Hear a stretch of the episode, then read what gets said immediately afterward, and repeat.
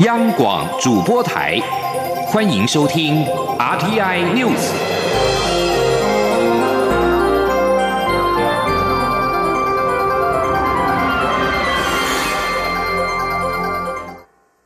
各位好，我是主播王玉伟，欢迎收听这节央广主播台提供给您的 R T N News。今天是二零二零年三月一号。新闻首先带您关注：英国俗称武汉肺炎的 COVID-19 疫情确诊人数在二十九号迅速增加到了二十三人，但其中有一人近期并未出国。当局正在追查过去的行踪，试图找出感染的途径，而这有可能是英国第一起境内感染的病例，并且最近三天每天都有新增病例。美国境内则是出现了首起死亡病例。美国总统川普二十九号证实，这是一名华盛顿州的五十多岁女性。美国疾病管制及预防中心 （CDC） 的主任瑞斐德指出，无法查明这名病患的接触史与旅游史，但是他强调，目前美国民众的公卫风险仍然很低。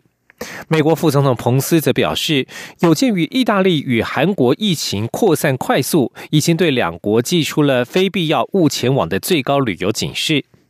近日，在南美洲各国陆续有病例发生，继巴西和墨西哥之后，厄瓜多公共卫生部长安德拉穆尼奥在二十九号证实，境内也出现了第一起确诊病例。而在国内疫情方面，一名患有慢性病史的五十多岁女性，在二十八号确诊武汉肺炎之后，现阶段演变为国内首起的院内群聚感染。中央流行疫情指挥中心二十九号下午表示，有四名女性清洁人员及护理人员跟着确诊。另外，有一名住在北部的六十多岁女性到杜拜、埃及旅游之后确诊，总计二十九号一天就新增了五起新增病例，平了二月六号单日的记录，全国累计达到三十九例。疫情中心指挥官卫福部长陈时中强调，虽然出现了院内感染，但是都在掌控范围，目前毫无封院的可能性。前天记者陈国伟的采访报道。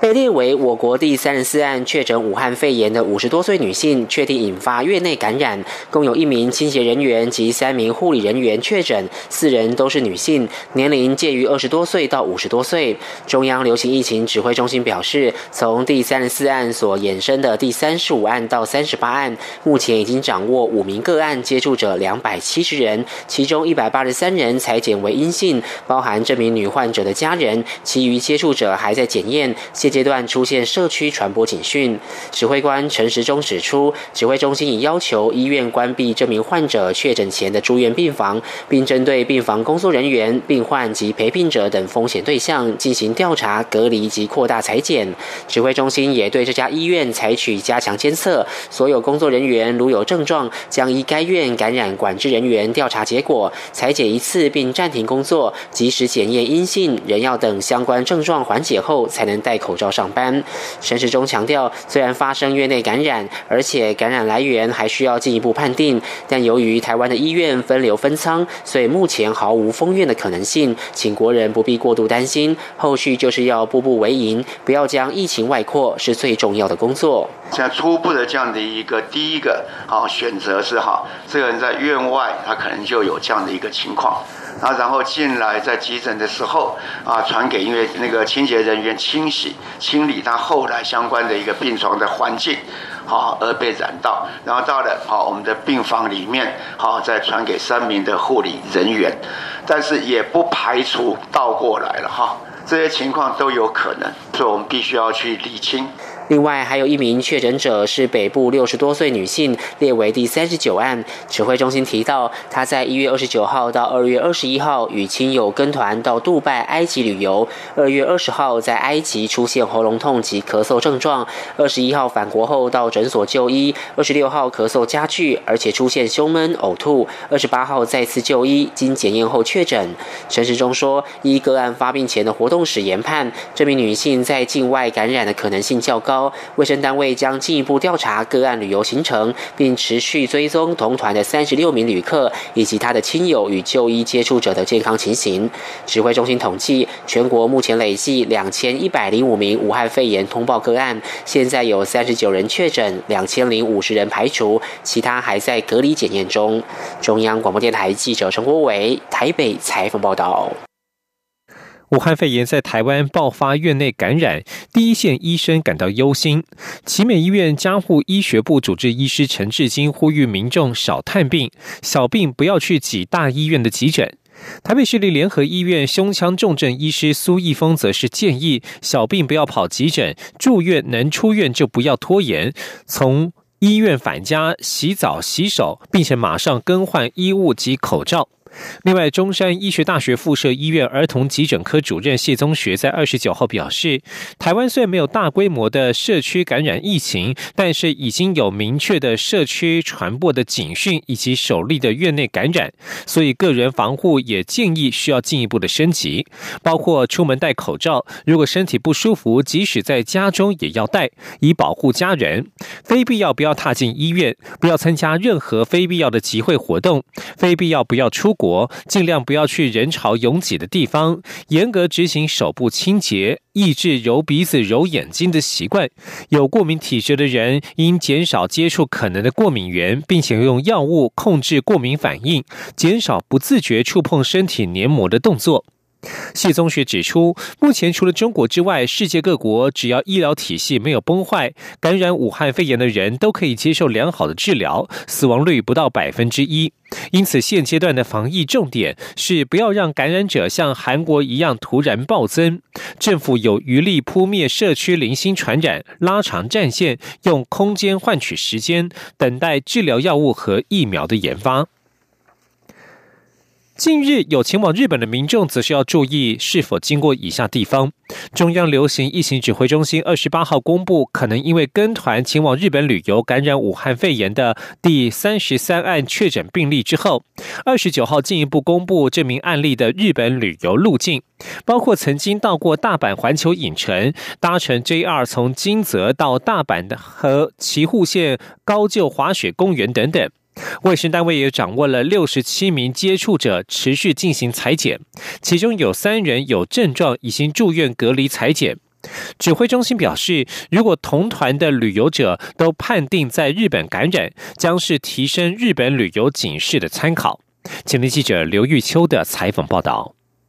中央流行疫情指挥中心二十八号新增两名武汉肺炎的确诊案例，其中第三十三名案例曾赴日本大阪旅游，研判因为日本境外移入的首例。而指挥中心二十九号的例行记者会上，也进一步公布案三十三自二月十七号到二十二号在日本旅游的路径。指挥中心表示，案三十三在二月十七号于富山至高山，十八号于岐阜县高旧滑雪公园，十九号自高冈搭乘 JR 雷鸟特急号金泽到大阪，二十号到大阪环球影城，二十一号到二十二号曾到大阪市区。指挥中心指挥官卫福部长陈时中指出，目前已掌握该案的同团旅客、同住友人及职场接触者共六十七人，其中三人有症状已住院隔离裁剪，其余将进行十四天居家隔离，并陆续安排裁剪。而外界也关注台湾是否会将日本旅游疫情建议提升为三级警告。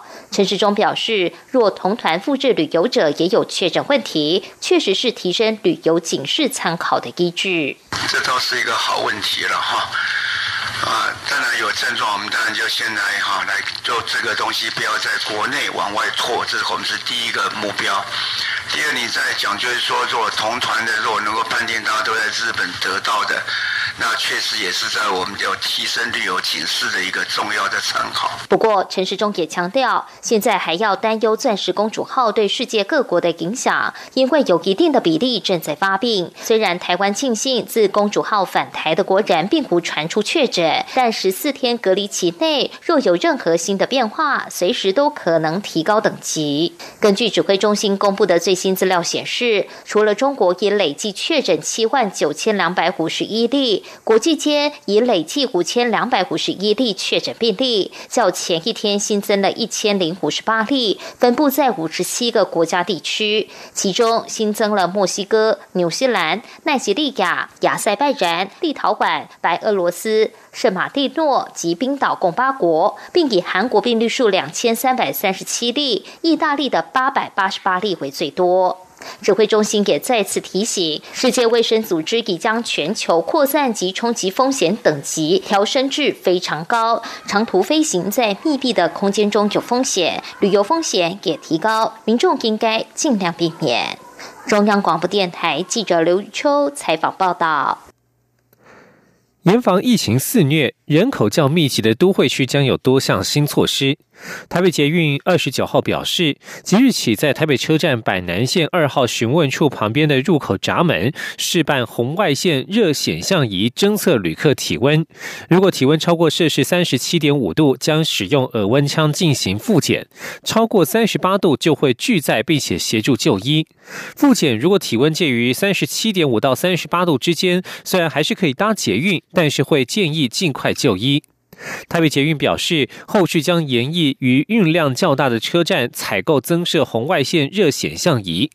至于捷运环状线从三月一号起正式收费，新北市捷运工程局以及新北捷运公司表示，将提升消毒频率到每四个小时消毒一次。为了配合防疫，台铁宣布到四月底前，台北车站大厅禁止民众席地而坐以及群聚。同期间，台北车站大厅停止租借举办活动，车站大厅再开放的时间将是疫情状况另行公布。台北市立联合医院二十九号表示，从本周一三月二号起，加强门禁管制，限制出入口，并且调整一般及加护病房的探病时间，会客每次仅限两名。陪病的家属每床限一名，并且必须出示证件，确认没有发烧及呼吸道症状才可陪病。继续将焦点转到国外，关心香港的情势。香港在去年爆发反送中运动，并且在八月三十一号发生港警无差别攻击民众的太子站袭击事件。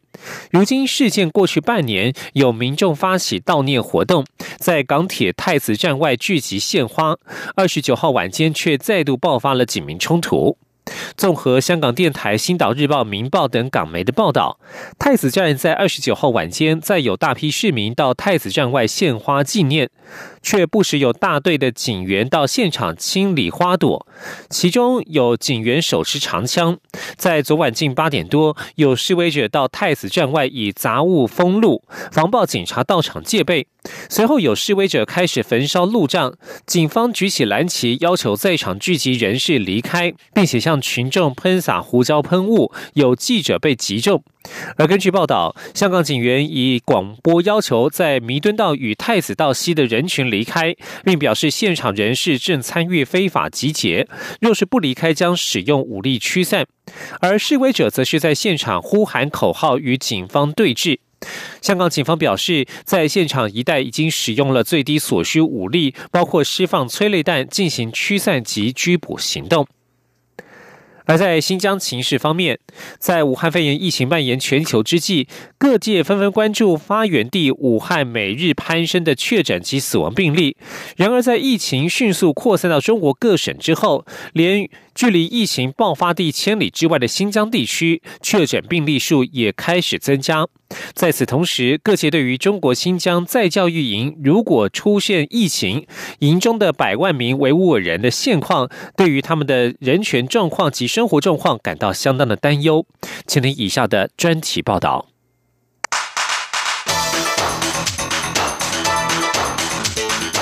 专题报道。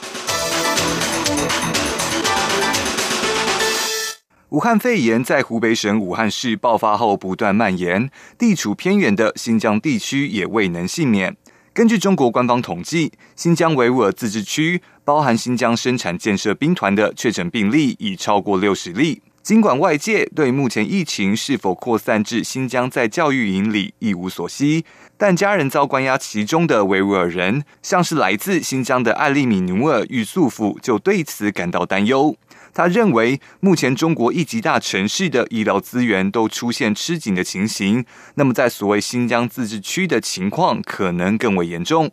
根据联合国专家统计，新疆地区至少有一百万名维吾尔人以及其他穆斯林被监禁在在教育营里。尽管中国当局声称在教育营是职业培训中心，然而各界大多认定那里是没有自由的集中营。人权观察团体以及逃脱在教育营的幸存者指出，在教育营里面的人在获取营养以及卫生用品上都受到严格的限制，也不能随意前往医院。此外，这些监狱人满为患，空间极为狭小，无法避免不跟别人有肢体接触。幸存者还表示，营地卫生状况差劲，许多人饱受身体、精神甚至性虐待而极度脆弱。再加上每个营地传出已达数千人，而拘留人数可能还在增加的情况之下，若武汉肺炎的疫情蔓延到在教育营营地的广大人群，可能无力抵抗，届时疫情恐怕将大规模爆发。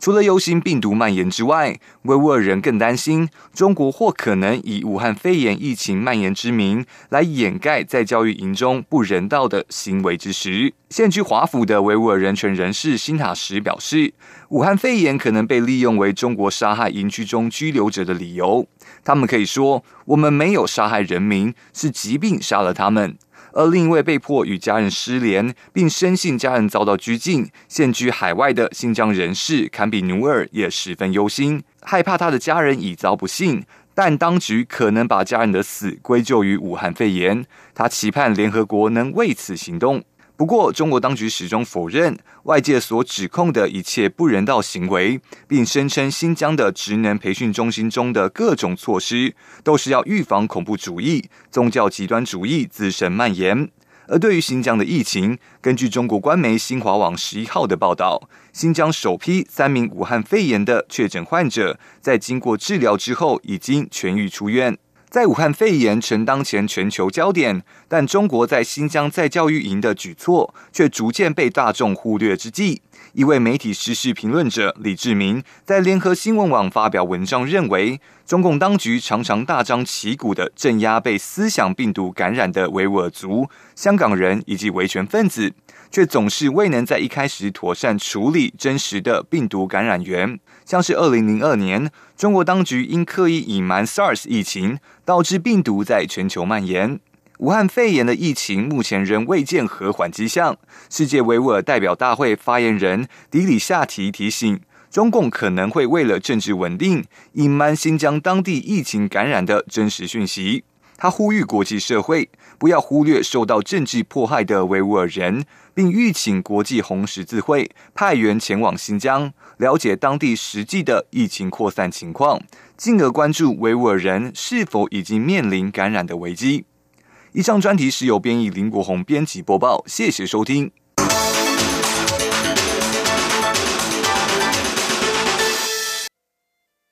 大家好，我是哥，我是 Tim 嫂。防疫观念带着走，出门买菜唔免惊。第一，选购商品时尽量避免重复触摸商品，选定后下手可以维持双手清洁。第二，购物期间尽量避免触摸眼、口、鼻。第三，不小心咳嗽或打喷嚏时，请务必记得咳嗽礼节，用衣袖遮住口鼻才卫生哦。第四，请务必落实勤洗手，回到家马上洗手。家里如果有小朋友或年长者，最好把外出服换掉，让我们一起保护彼此的健康哦。由政府请安心资讯由机关署提供。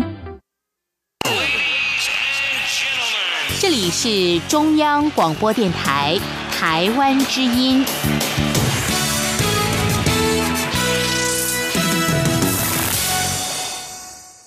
各位好，我是主播王玉伟，欢迎继续收听新闻。台湾多数的大专院校将在明天三月二号正式开学。面对武汉肺炎疫情，教育部列出了四大重点，包括了量测体温、环境消毒、室内通风以及疑似案例应变，确保防疫做到滴水不漏。由于大学环境多元，可能遇到的情况非中小学所能比拟。教育部已经安排了九所有医学院系的大学作为分区中心学校，包括了辅大、北医大、长庚大学、阳明大学、亚洲大学、中国医大、成大、高医大、慈济大学，设置专家窗口，随时提供各校咨询。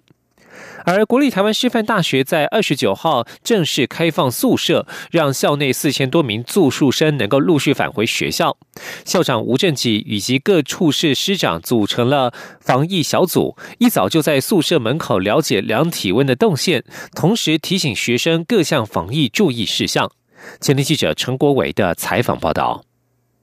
来，同学，搬入这边，先帮你做消毒，还有量体温。台湾师范大学宿舍外搭起多个棚架，并动员数十人为住宿生及陪同的家长进行手部消毒及量额温。台师大校长吴正己说，如果有学生额温超过摄氏三十七点五度，并有发烧、咳嗽等症状，将会先安排到有医护人员协助处理的教室。另外，学校考量防疫问题，也尽可能希望每位学生最多带一位亲友进宿。舍整理房间，因为我们的宿舍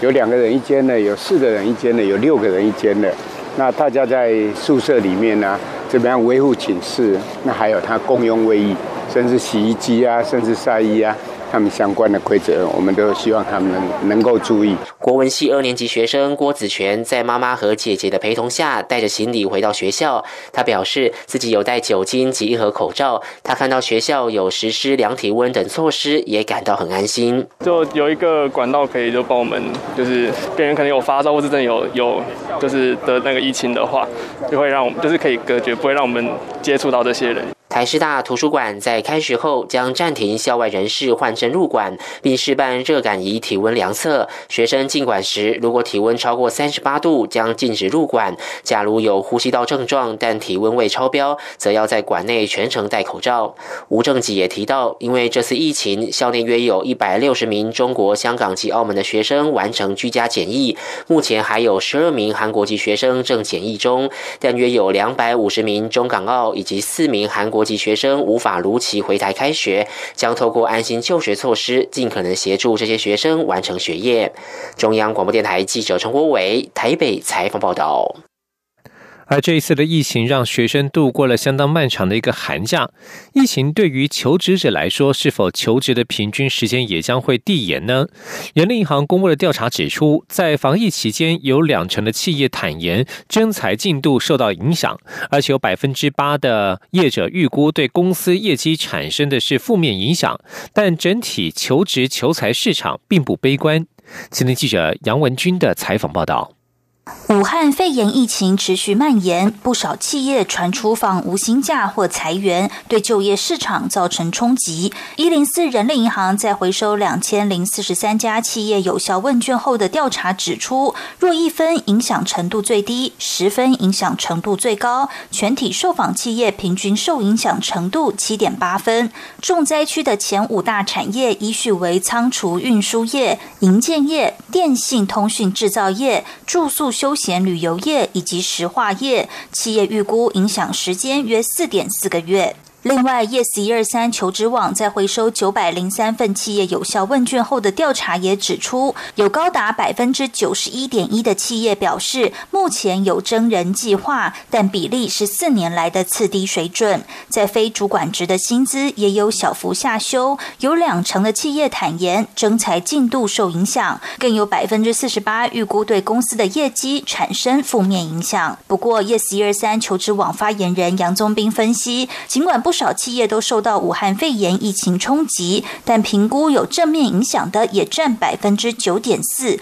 整体劳动市场仍处于适求人的状态。他说：“虽然短期景气因疫情而有下滑疑虑，鼠年经济成长率仍要力守二字头，依然看好劳动市场处于适求人状态。在企业方面，暂时持平看待全年市况。”招募动作才滚动式调整，不排除先放缓扩编脚步。甚至等到毕业季时再找新血加入。一零四人力银行总经理黄于纯分析，这次的调查可以观察到，多数企业仍正常招募，仅少部分企业转趋观望。年后转职人潮也陆续回笼，整体求职求财市场并不悲观。他建议企业若等到所有不确定因素消失才急着补人，抢财速度将落后一截。中央广播电台记者杨文君台北采访报道。继续关心国际消息，不满欧洲国家让土耳其单独因应新一波叙利亚难民危机，安卡拉当局二十八号起开放边界，让难民有机会前往欧洲地区。内政部长索鲁在二十九号晚间表示，从西部艾迪尼省离境的移民已经达到三万六千七百七十六人。索鲁在推特账号推文说，截至昨天晚间的九点零二分为止，从艾迪尼省离开当地的移民人数来到了三万六千七百多人。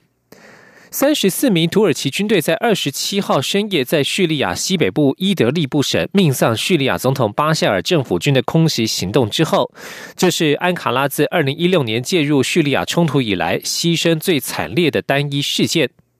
土耳其总统埃尔段二十九号表示，伊德利布省近四百万难民最近朝土叙边界前进，其中一百五十万人已经抵达南部边界等待跨境。而在空袭事件发生之后，埃尔段当天深夜召集紧急安全会议，据报道，会中做成了上述开门的政策。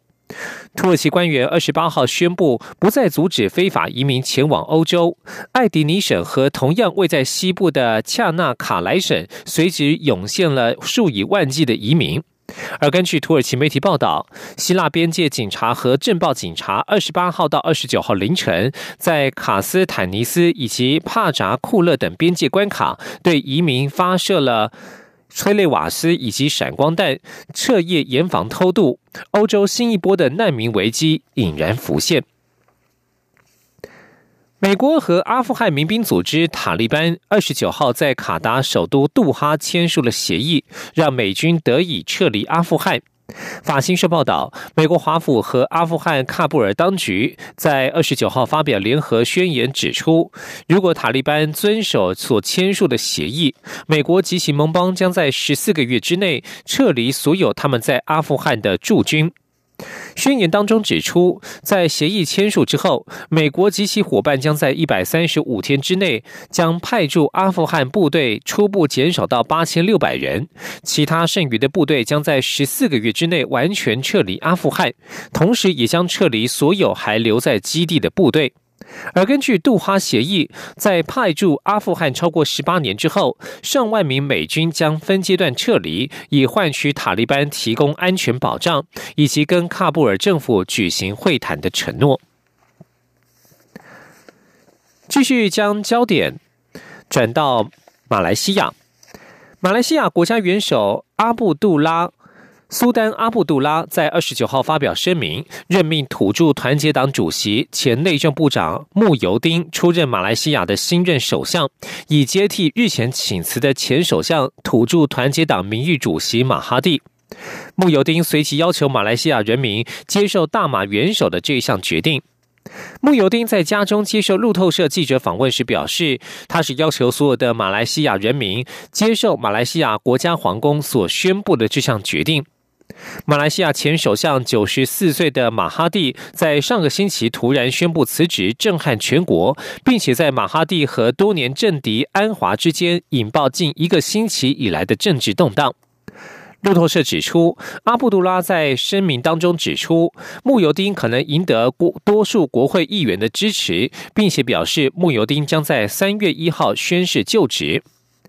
马来西亚政坛分老怒目，土著团结党主席穆尤丁将出任首相。学者潘永强在二十九号分析，这个结果对马来西亚的民主巩固造成了伤害，届时将形成一个以马来族群为主的单一政府。